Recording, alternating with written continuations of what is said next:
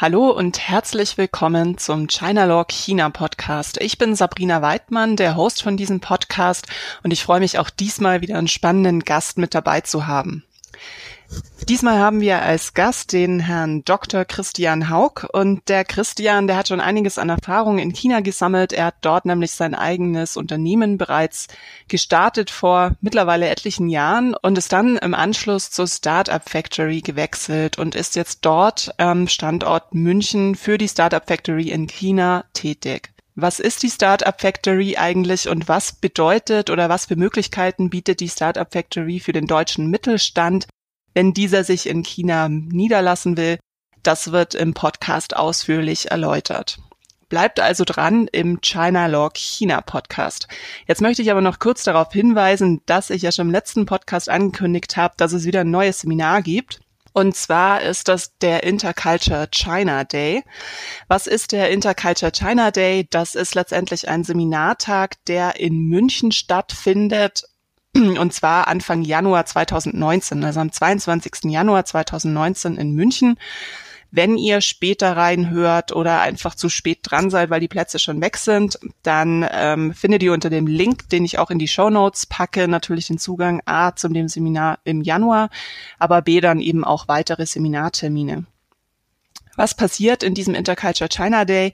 Das ist ein interaktives Training. Also da geht es wirklich drum, ähm, China zu erleben, China besser kennenzulernen. Also China, das Land und seine Leute und das eben nicht nur in trockener Seminarart und Weise kennenzulernen, sondern wirklich hands-on durch Mitmachen, ähm, durch viele einprägsame Beispiele und eben sehr, sehr interaktiv. Also jeder, der mal nicht nur auf dem Stuhl sitzen will, sondern ein bisschen mitmachen, der ist hier in dem Seminar auf alle Fälle richtig. Ähm, was gibt's natürlich noch? Neben Einblicke in Geografie, Land und Leute und auch einen interaktiven Teil zur Geschichte, der aber keine Sorge kurzweilig, aber einprägsam bleibt.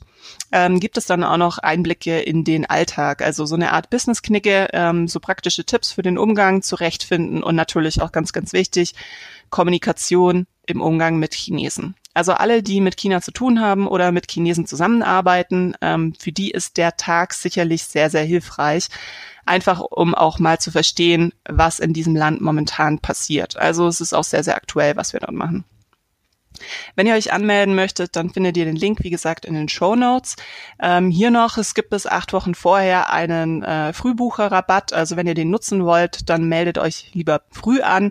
Und dann für alle, die den Podcast hören, habe ich noch eine Besonderheit. Und zwar könnt ihr hier einen Promotion Code einlösen in Höhe von zehn Prozent auf den sowohl Frühbuchertarif als auch, wenn ihr später dran seid, dann auf den Normalbuchertarif in Höhe von zehn Prozent. Wie lautet der Promotion Code? Und jetzt kommt's, ganz, ganz wichtig und wahnsinnig schwierig zu merken. Der heißt Podcast. Also wenn ihr bei der Buchung Podcast eingebt, dann bekommt ihr nochmal zusätzlich zehn Prozent. Das war's dann aber auch schon zu diesem Hinweis. Wenn ihr weiter noch Fragen habt, dann könnt ihr euch natürlich auch jederzeit direkt an mich wenden.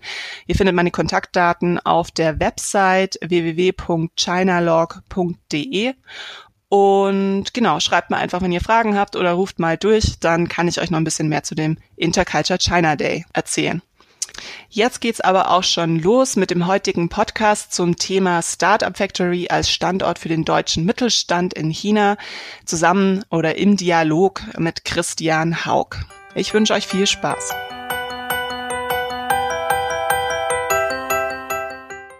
Hi Christian, schön, dass du da bist, beziehungsweise dass ich bei euch sein darf. Ja, hallo. Freut mich sehr, dass ich, dass ich hier mit dir ein bisschen über China sprechen darf. Bevor wir einsteigen zum Thema Startup Factory, also ich hatte das in der Einleitung mhm. ja schon erwähnt, dass es um die mhm. Startup Factory geht, würde ich aber ganz gern natürlich erst noch was zu dir erfahren. Also wie kommst du überhaupt den langen Weg äh, bis zur Startup Factory, beziehungsweise was hat dich eigentlich an China fasziniert? Warum bist du überhaupt dorthin? Ja, warum bin ich nach China? Also ich habe während dem Studium, äh, nee, während der Promotion zwei Leute kennengelernt. Äh, einer hat mit mir promoviert, einer war chinesischer Postdoc bei uns in München. Ging da um Chemie. Und äh, die hatten eine Idee, chinesische Pflanzen zu nutzen, um westliche Medikamente, also wirklich Wirkstoffe zu entwickeln. Nicht traditionell chinesische Medizin, sondern wirklich Wirkstoffe. da habe ich mich mit angeschlossen und wir haben eine Geschäftsidee entwickelt, die dann auch in der Gründung unseres damals Biotech-Startups Bicol gegründet, äh, gemündet ist.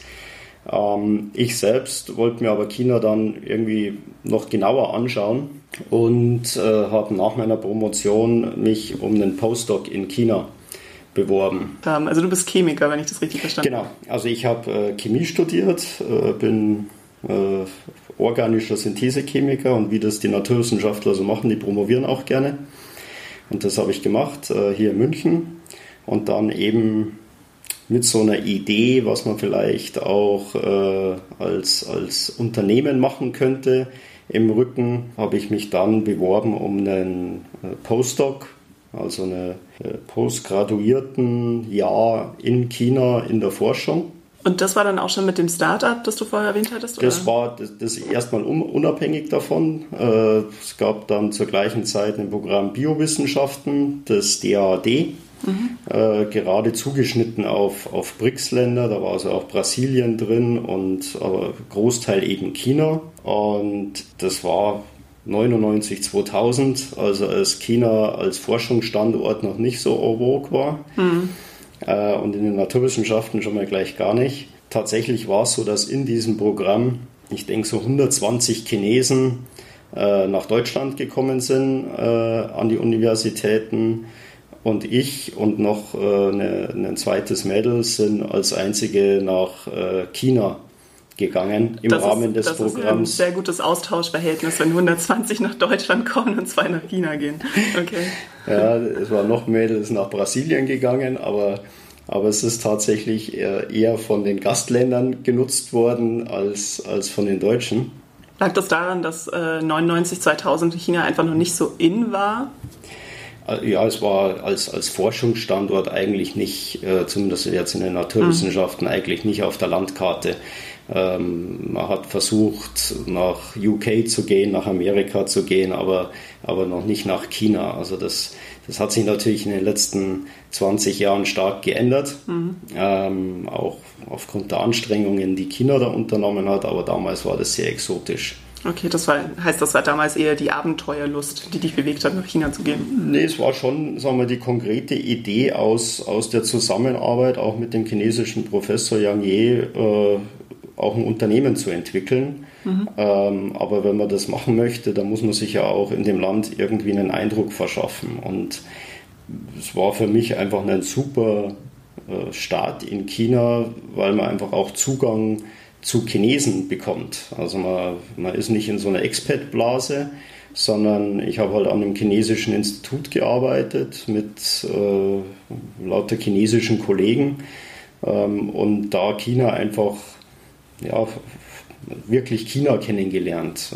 Wie leben die und wie arbeiten die und man bekommt private Kontakte, habe noch immer Freundschaften aus der Zeit. Das hilft einfach sehr auch zum Verständnis dann von einer anderen Kultur und äh, insofern war das ein, ein super Einstieg für mich. Okay. Und daraus ist dann aber wiederum ein neues Unternehmen entstanden, zusammen daraus mit dem Professor. Ist, genau, zusammen mit dem Professor und einem, einem deutschen Freund und Kollegen äh, ist äh, ein Biotech-Unternehmen entstanden, äh, wie das Anfang der 2000er Jahre ja dann möglich war, auch wenn wir kurz nach dem Trend waren, weil die Finanzierungsblase in Anführungszeichen damals gerade am neuen Markt geplatzt war und so die Finanzierungsmöglichkeiten für junge Unternehmen dann nicht mehr so gut waren. Aber wir haben das trotzdem gewagt und waren so das erste deutsche Biotech-Unternehmen, das dann auch in China einen, eine Tochtergesellschaft gegründet hat. Und das war 2001 und ja, von daher bin ich seitdem China verbunden und äh, ich habe das Unternehmen da vor Ort aufgebaut. Und da schon der erste Link zur späteren Startup Factory, weil damals habe ich halt Bernd Reitmeier kennengelernt, mhm. äh, der uns äh, in seiner Funktion bei der Auslandshandelskammer AHK Shanghai äh, die Gründung möglich gemacht hat. Und ja, seitdem arbeite ich mit und in China, eigentlich auch sehr lange jetzt schon im Wechsel zwischen München und Shanghai. Habe mich nicht mehr losgelassen. Wahrscheinlich in erster Linie die Leute. Hm, also wirklich die Chinesen als Menschen. Die Chinesen als Menschen. Und, okay. habe ich wirklich als, als sehr positiv insgesamt, klar macht man auch mal eine negative Erfahrung wie überall, ja, genau. aber, aber ich habe das als, als ein sehr angenehmes Zusammenarbeiten immer erlebt. Da sind Leute unterwegs, die einen ähnlichen Arbeitsethos haben wie wir, hm. die einfach morgens in die Arbeit gehen und, und was machen wollen. Und, und das, das ist gut. Das sind äh, interessante Einblicke, vor allem, weil ich so die Erfahrung habe, dass wenn man mit genügend Offenheit rangeht, dass man dann eben auch sehr gute Verbindungen zu chinesischen Mitarbeitern finden kann oder Kollegen. Ähm, weil viele dann oft über die Chinesen schimpfen, ja, was aber dann oft damit zu tun hat, dass man einfach diese Kultur ein Stück weit nicht an sich ranlässt und sich nicht einlässt. Aber ich vermute mal dadurch, dass du in diesem ähm, Postdoc-Programm auch warst und wirklich so ins kalte Wasser gesprungen bist und äh, da geht es gar nicht anders wahrscheinlich auch. Da braucht man diese Offenheit und dann lernt man es lieben. Ich habe die Offenheit gebraucht, weil ich war ja auch auf meine äh, chinesischen Mitarbeiter angewiesen. Also ich hätte allein nichts bewegen können. Äh, ich, ich bin des Chinesischen nach wie vor nicht mächtig, also zumindest nicht, wenn es in, in solche Fachsprachen geht. Und insofern war für alles, was ich im, damals auch im Labor gebraucht habe, war ich auf, auf die Zusammenarbeit und die Unterstützung meiner Kollegen angewiesen. Und da geht man natürlich dann ein bisschen demütiger ran, als äh, wie wenn ich nach China gehe und Chef von 50 Leuten werde. Mhm. Äh, das, ist, das ist eine andere Ausgangsposition, mehr so ein bisschen von unten nach oben. Dadurch hat man eben auch die Möglichkeit, äh, Charaktere kennenzulernen, wie agieren die miteinander, wie agieren die mit einem selbst. Äh, und es ist klar, es braucht Offenheit und man muss irgendwie auch selber authentisch sein und äh, dann, mhm. äh, glaube ich, kriegt man auch ein positives Feedback. Du bist also auch ein ganz gutes Beispiel, wie man die Karriere aufbauen kann in China und mit China und allem, was so irgendwie mit dem chinesischen Markt zu tun hat wahrscheinlich. Mittlerweile, vielleicht kannst du mal was zu deiner Rolle in der Startup Factory auch sagen, was du da jetzt machst und wofür du zuständig bist. Gut, mit der Startup Factory äh, bringen wir jetzt äh, oder ermöglichen wir jetzt äh, mittelständischen deutschen Unternehmen den risikominimierten Start, sage ich mal, in, in China, wenn es um eigene Produktion, eigene Montage geht, eigenes Tochterunternehmen geht. Wir übernehmen da operative Tätigkeiten, äh, angefangen von Finanzen über General Management, über HR bis hin auch zu ein paar technischen Themen, was Produktion betrifft. Das ist auch das, was ich natürlich äh, auf dem Weg gelernt habe, äh, operativ in China äh, Einheiten zu führen, äh, entsprechend auch Mitarbeiter zu führen in China, aber auch sich einfach in den rechtlichen Rahmenbedingungen, die es in China gibt, so einigermaßen zurechtzufinden und äh, ja, versuchen, die Unternehmen dort eben äh, erfolgreich zu machen. Äh, ich sage versuchen, weil allein kann man es natürlich nicht. Es geht immer nur in der Zusammenarbeit auch mhm. mit den Unternehmen.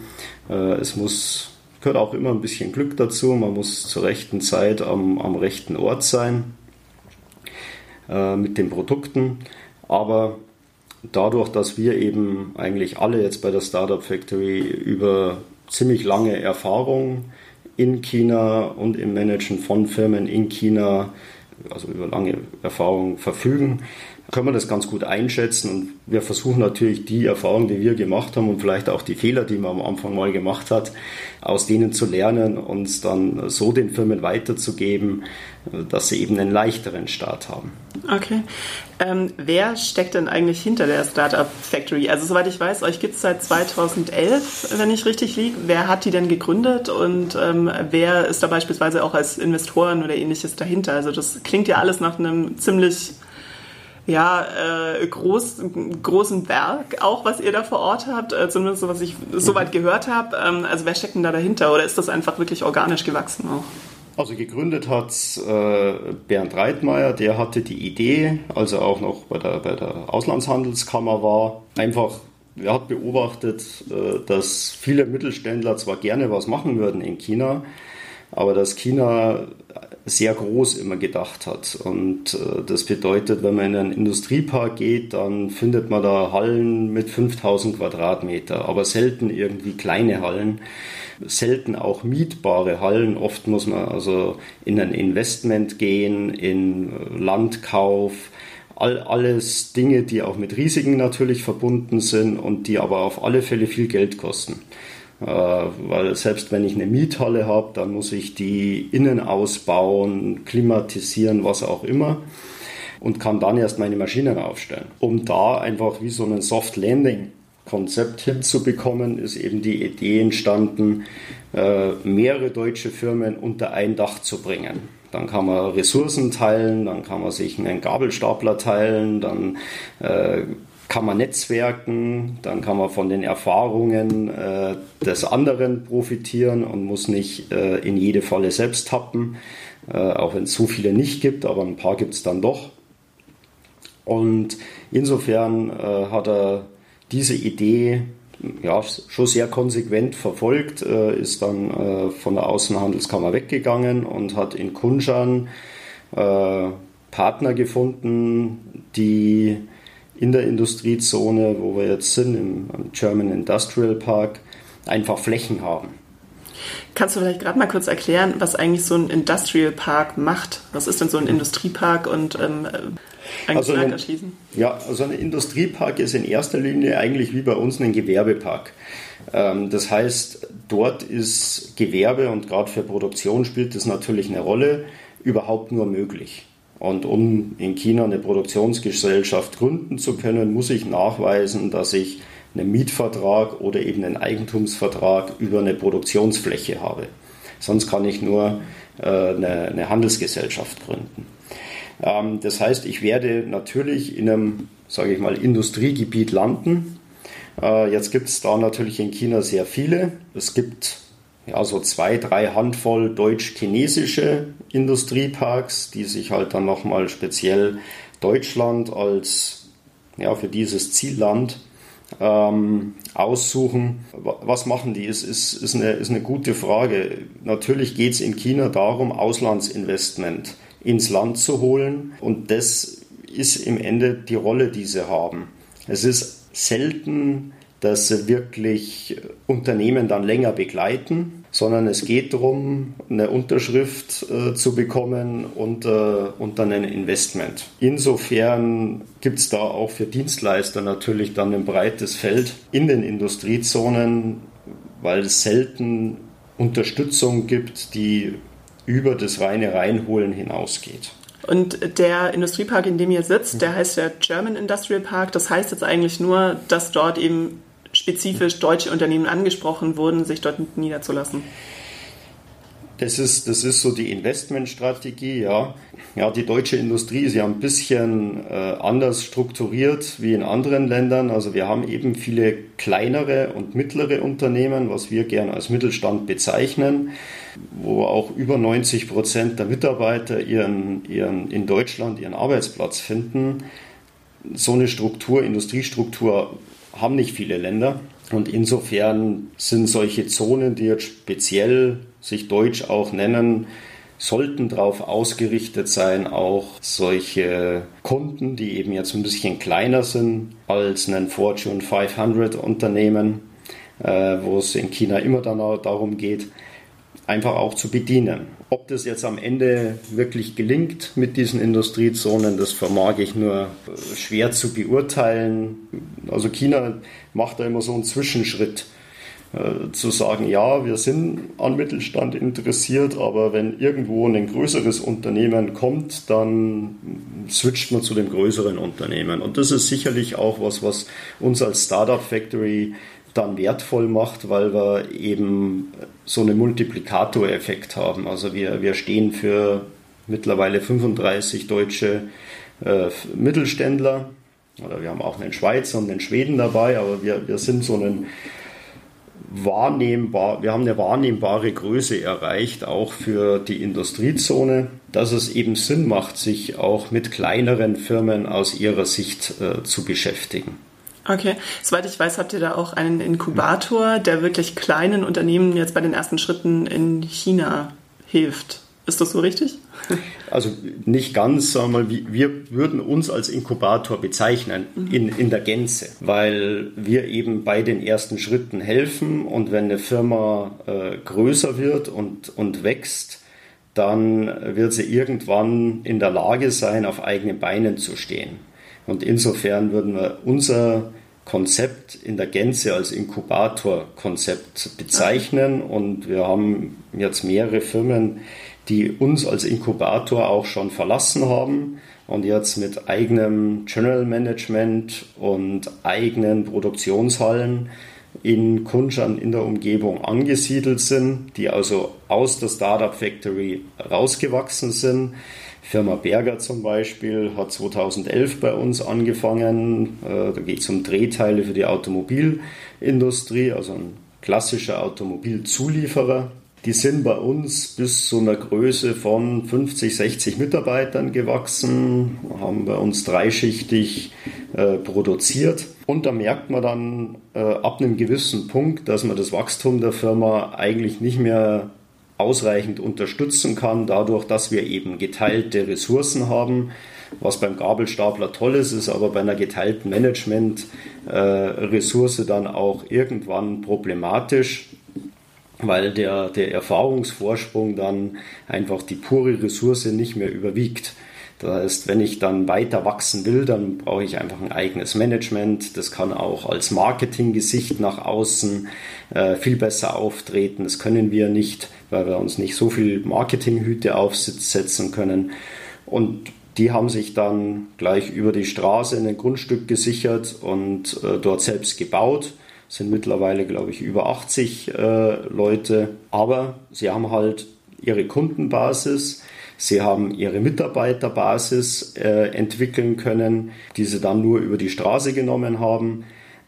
Und so ist es einfach ein, ja, ein, ein guter Start in den Markt und kalkulierbar dann auch das Risiko für den nächsten Schritt, weil man eben das Geschäft schon im Hintergrund hat. Also wie fängt man denn an? Also wenn ich es richtig verstanden habe, ihr sprecht hauptsächlich erstmal Unternehmen an, die ihre ersten Schritte in China wagen wollen, ähm, vielleicht jetzt erstmal einen Vertrieb aufbauen, aber mit der Idee, dass sie später dann auch mal ja, Reparaturservice anbieten möchten, eigene Montage, ähm, vielleicht auch eine eigene Produktionslinie. Das heißt, man fängt erstmal an mit, ich weiß nicht, einem Mitarbeiter und dann entwickelt sich das oder wie sieht sowas aus?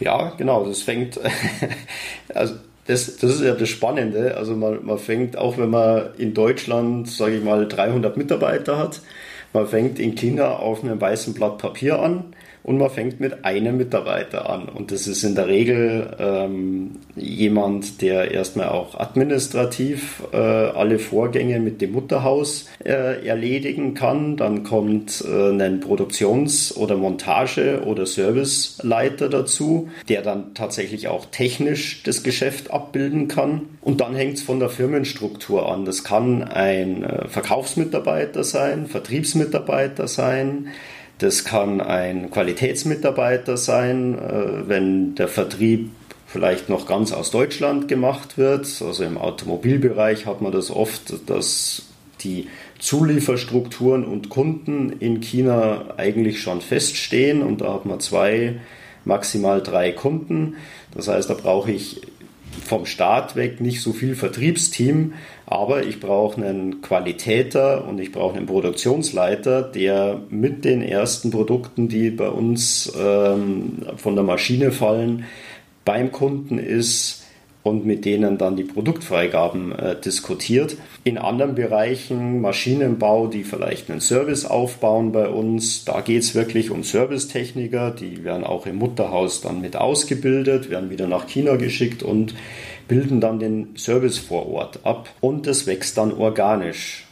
Wir müssen auch am Ende des Tages versuchen, schwarze Zahlen zu schreiben mit der Tochter. In der Anlaufphase hat man immer rote Zahlen und äh, das ist ja das Schöne an unserem Konzept, dass man einen sehr überschaubaren Management-Overhead hat, der ja sonst äh, bei einem Team von 1, 2, 5 Leuten, 10 Leuten das Ergebnis äh, überproportional belasten würde. Das kann man mit uns, das heißt, man kann mit uns früher zu schwarzen Zahlen kommen, aber natürlich muss immer Geschäft dahinter stehen und dazu braucht man halt ein paar Leute mhm. und muss dann auch organisch wachsen. Okay. Ähm, was ich so in vielen Gesprächen auch immer wieder bei gerade mittelständischen Unternehmen raushöre, die noch nicht in China sind, ähm, dass die sich einfach nicht trauen oder das einfach so wegreden von sich, weil sie diesen Schritt nicht gehen möchten. Ähm, was ich dann aber oft zu denen sage, ist, naja, ähm, ihr, ihr meint, vielleicht meint ihr, dass es mit China nicht geht, aber ich kann euch sagen, ohne China geht es in der Regel auch nicht trifft jetzt natürlich auch nicht für alle Unternehmen zu. Was würdest du denn sagen, was sind so Kriterien, die man vielleicht wirklich so Pi mal Daumen abschätzen kann? Dann macht es tatsächlich Sinn, nach China zu gehen und wann kann man definitiv sagen, lass die Hände davon? Also China ist sicherlich nach wie vor der am stärksten wachsende Markt äh, weltweit, ist natürlich nach wie vor ein, Ziel und viele Unternehmen, die sich auch äh, global aufstellen wollen und manche müssen, die werden um China nicht rumkommen, äh, wenn sie auch den Standort Deutschland sichern wollen.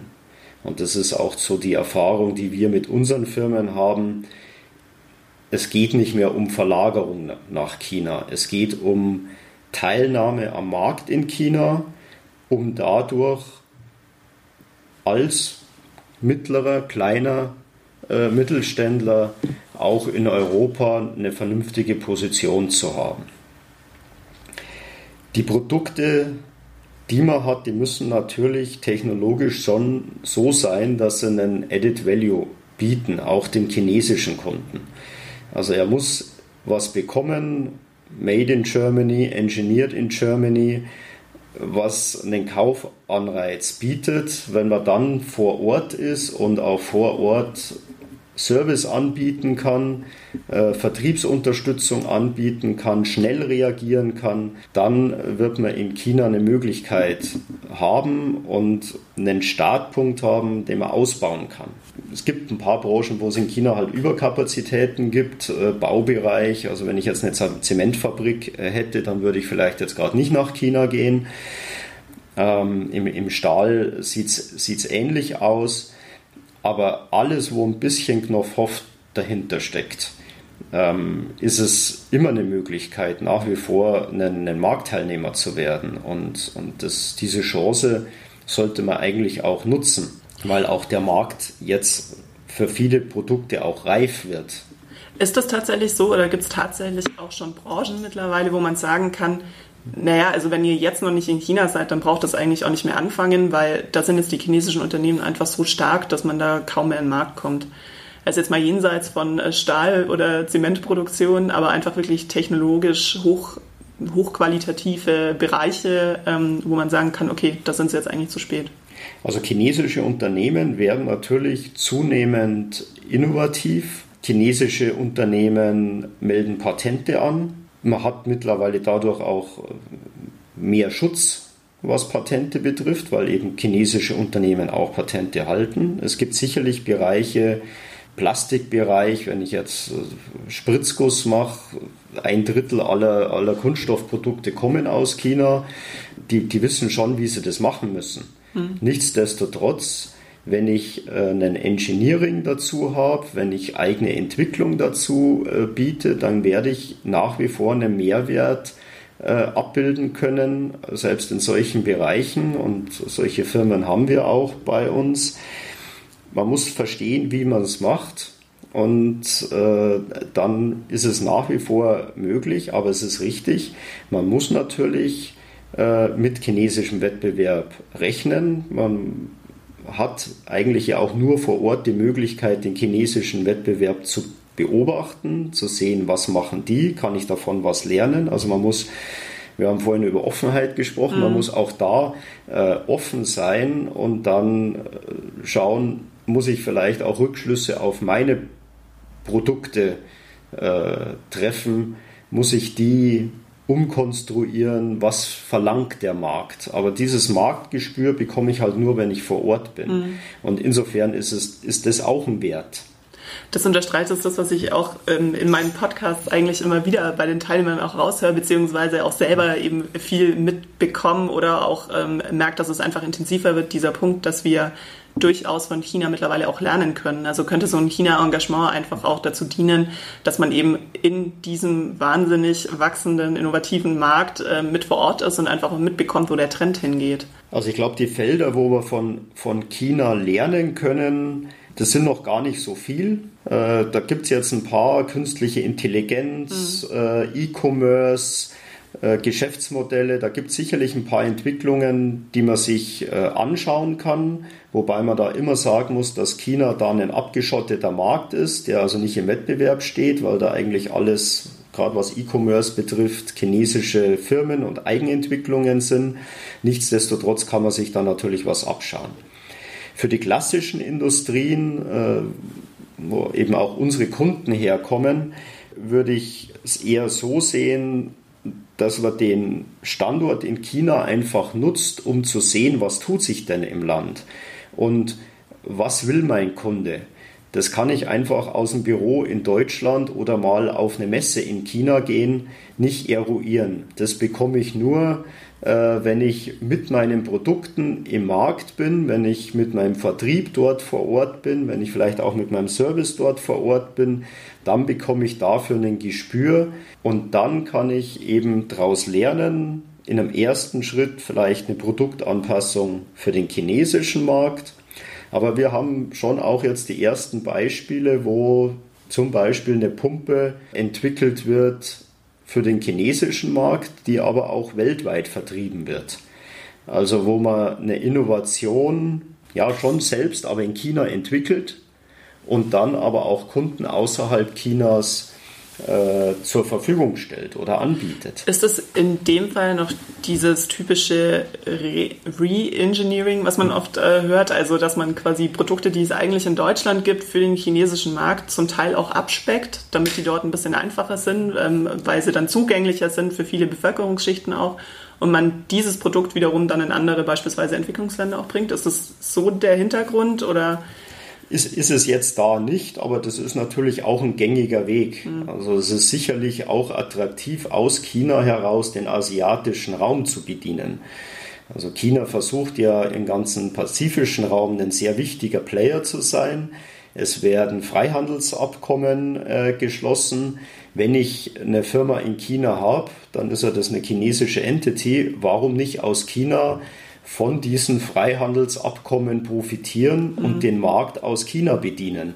Das kann strategisch wesentlich sinnvoller sein, als das aus Deutschland oder Europa herauszumachen. Ja. Und das ist natürlich jetzt eine in der, in der momentanen Weltlage, wo wir nicht genau wissen, wo es hingeht, aber wo wir alle befürchten, dass es in, in Richtung Abschottung geht, kann so ein zweiter Standort oder dritter, vierter, jeder versucht es ja in allen möglichen Erdteilen, mit einer äh, Zulieferkette vor Ort einfach eine Möglichkeit sein, auch weltweit sein Risiko zu minimieren, weil ich eben dann eine lokale Lieferkette habe für einen lokalen Raum. Das kann China sein, das mhm. kann Südostasien sein, zu produzieren, um so dann auch unabhängiger zu werden von diesen ganzen nationalistischen Tendenzen. Wir hatten jetzt schon von Unternehmen gesprochen, die erfolgreich waren, dadurch, dass sie mit euch auch zusammengearbeitet mhm. haben. Ähm, Mal aber die andere Seite der Medaille gab es auch Unternehmen, die schon gescheitert sind, also ähm, vielleicht bei euch auch gescheitert sind, weil sie einfach nicht genug Manpower investiert haben oder ähnliches. Gibt es da auch? Das muss jetzt keine Namen nennen, aber. ja, also wir haben, wir haben jetzt schon über 40 Unternehmen gegründet und, und die ersten Schritte unternommen und da passiert es natürlich auch, dass man mal mhm. nicht, nicht erfolgreich ist. Wir hatten äh, Fälle, wo die Firmen auch im Mutterhaus eine, eigen, eine andere Eigentümerstruktur bekommen haben, wo der neue Eigentümer gesagt hat, okay, also China-Geschäft machen wir nicht, äh, das schließen wir. Äh, wir hatten den Fall, dass es mit anderen Unternehmensteilen in China zusammengelegt worden ist und dadurch auch die Firma am Ende dann deregistriert worden ist. Es braucht auf alle Fälle Unterstützung aus dem Mutterhaus. Also wir alleine äh, können unseren Service anbieten und unsere Erfahrung anbieten und unsere Infrastruktur anbieten, aber wir können es nicht mit Inhalt füllen alleine. Also es braucht immer jemand, der technisch und vom Vertrieb her eine Idee hat, wie er China bearbeiten will.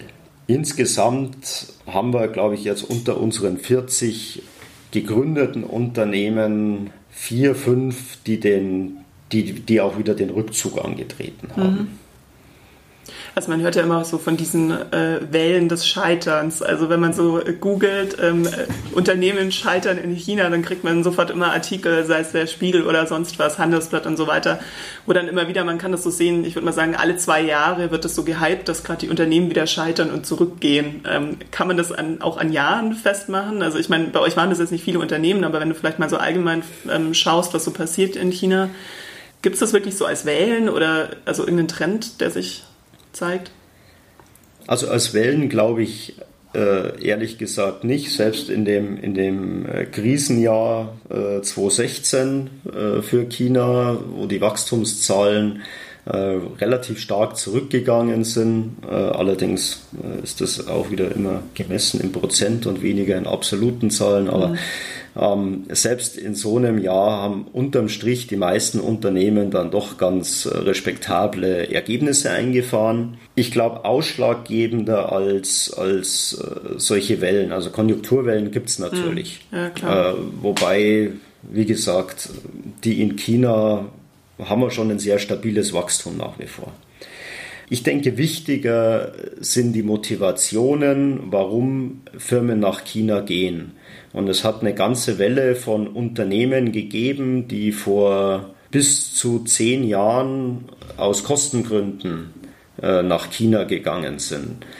Und für all, all die Unternehmen, die aus Kostengründen nach China gegangen sind und jetzt vielleicht an der Ostküste in China sitzen, ist es natürlich ein Problem, wie sich China entwickelt hat, weil sich äh, neben der allgemeinen Entwicklung natürlich auch das Lohnkostenniveau entwickelt hat. Das ist schön auf der Seite, man hat einen Binnenmarkt, der interessant ist. Aber Binnenmarkt bekomme ich halt nur, wenn die mhm. Leute auch Geld verdienen. Und die Leute verdienen mittlerweile Geld, sodass die Lohnkosten in China mittlerweile auf einem Niveau sind, sodass Osteuropa rein was Produktion betrifft, ein günstigerer Standort sein kann.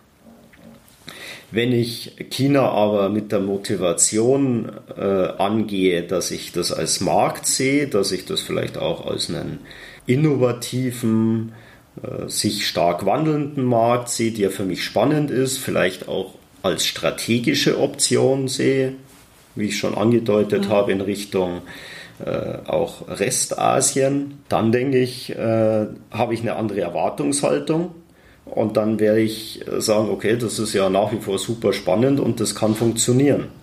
Also ich denke von der Motivation, warum bin ich dort, hängt es ab, äh, was ich, äh, welches Gefühl ich am Ende habe, wie, wie erfolgreich bin ich mit meinem mhm. Unternehmen.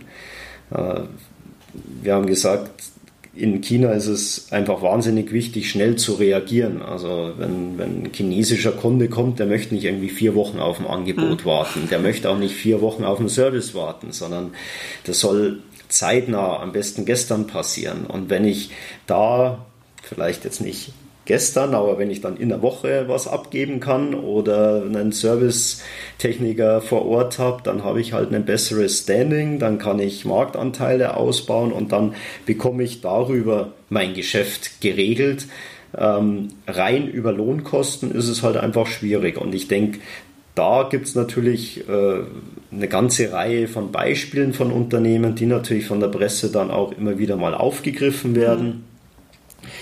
Mhm. Ähm, Klar, bei manchen Unternehmen spielen Qualitätsdinge auch eine Rolle, wobei ich auch da eigentlich vom Trend her sagen würde, nachdem die chinesischen Mitkonkurrenten immer qualitativ hochwertiger produzieren, äh, wird es so sein, dass wir schon wirklich zu, zu, vergleichbarer Qualität auch in China produzieren können und auch müssen. Also unsere Automobilzulieferer, die können sich nicht leisten, in China mit einer anderen Qualität an den Start zu gehen wie in Europa. Also mhm. da stecken dieselben Zertifizierungen dahinter und äh, am Ende dieselben Regressforderungen mhm. von den großen Automobilkonzernen. Also da wird auf demselben Niveau gefertigt werden müssen man hat ja früher auch immer so gesagt noch, naja, also nach China, da gehen wir jetzt nicht mit dem aktuellen Automodell beispielsweise, sondern äh, mit dem Vorläufer, einfach weil man auch Angst hatte, dass viel kopiert wird beispielsweise.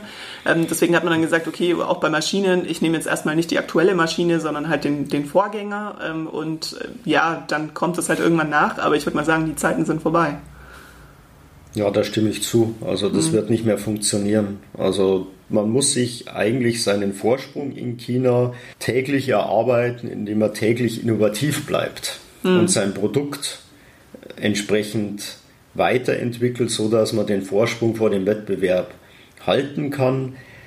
Aber so einen, so einen Vorsprung äh, auf Vorrat, mhm. indem ich ein altes Produkt rüberbringe, das äh, funktioniert denke ich nicht mehr. Also mit dem Santana wird man heute in, in China nicht mehr groß. Äh, das äh, nimmt der Markt auch nicht mehr an. Und ja. äh, China ist ja auch nach, nach außen aktiv. Die kommen ja auch nach Deutschland, nach Europa, nach Amerika und schauen sich Dinge an. Und wenn die dann sehen, dass die Maschine die hier verkauft wird, eine komplett andere ist, wie die, die in China ähm, angeboten wird, dann werden sie sich sagen, ja gut, also ich möchte aber die richtige. Mhm. Ja, klar. Also es ist immer so eine, so eine Balance dann zu finden, äh, was mache ich an Marktanpassung, brauche ich wirklich äh, so einen Downgrading äh, für den Markt, äh, wie kann ich den Premium-Anspruch, den deutsche Produkte traditionell haben, aufrechterhalten, wie bearbeite ich auch das darunterliegende Marktsegment. Da gibt es kein, keine Patentlösung hm. äh, dafür, sondern das muss man sich äh, immer im Einzelfall anschauen. Aber es, es geht natürlich schon in die Richtung, dass man zumindest die, die Schlüsseltechnologien, die muss ich ja noch nicht gleich in China fertigen, aber, aber dass ich die Schlüsseltechnologien schon in die Produkte einbaue, sodass ich einfach einen Wettbewerbsvorteil habe und am Ende die Maschine das Geld wert ist, dass, dass sich auch der chinesische Kunde davon erwartet. Okay, jetzt haben wir im Gespräch, würde ich mal sagen, sehr viel vom Heute gesprochen, beziehungsweise so zwei, drei Jahre auch in die Zukunft geguckt. Ähm, vielleicht zum Abschluss noch, wenn du mal so überlegst, wo geht's hin in den nächsten fünf bis zehn Jahren? Was wird da sich gerade für den Mittelstand verändern? Ja, also im Glaskugel schauen, da bin ich nicht gut. aber, aber wo wird es hingehen? Gibt es vielleicht auch Ängste, ähm, die die Unternehmen, die zu euch kommen, momentan mitbringen? Gut, der Wettbewerb wird härter, das sehen wir jetzt schon und, und das wird sich sicherlich äh, so auch, auch fortsetzen.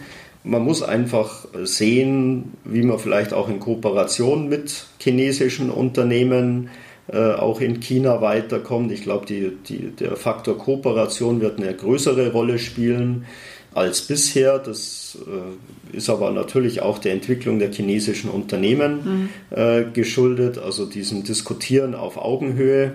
Äh, das wird in ein paar Bereichen länger dauern und in ein paar Bereichen wird es flotter gehen. Das, der gesamte Bereich Digitalisierung wird, eine, wird eine große Rolle in China spielen allein schon um Produktivität zu erhöhen, mhm. hat China da natürlich ein großes Interesse. Die Zahl der, der verfügbaren Arbeitnehmer in China nimmt ab.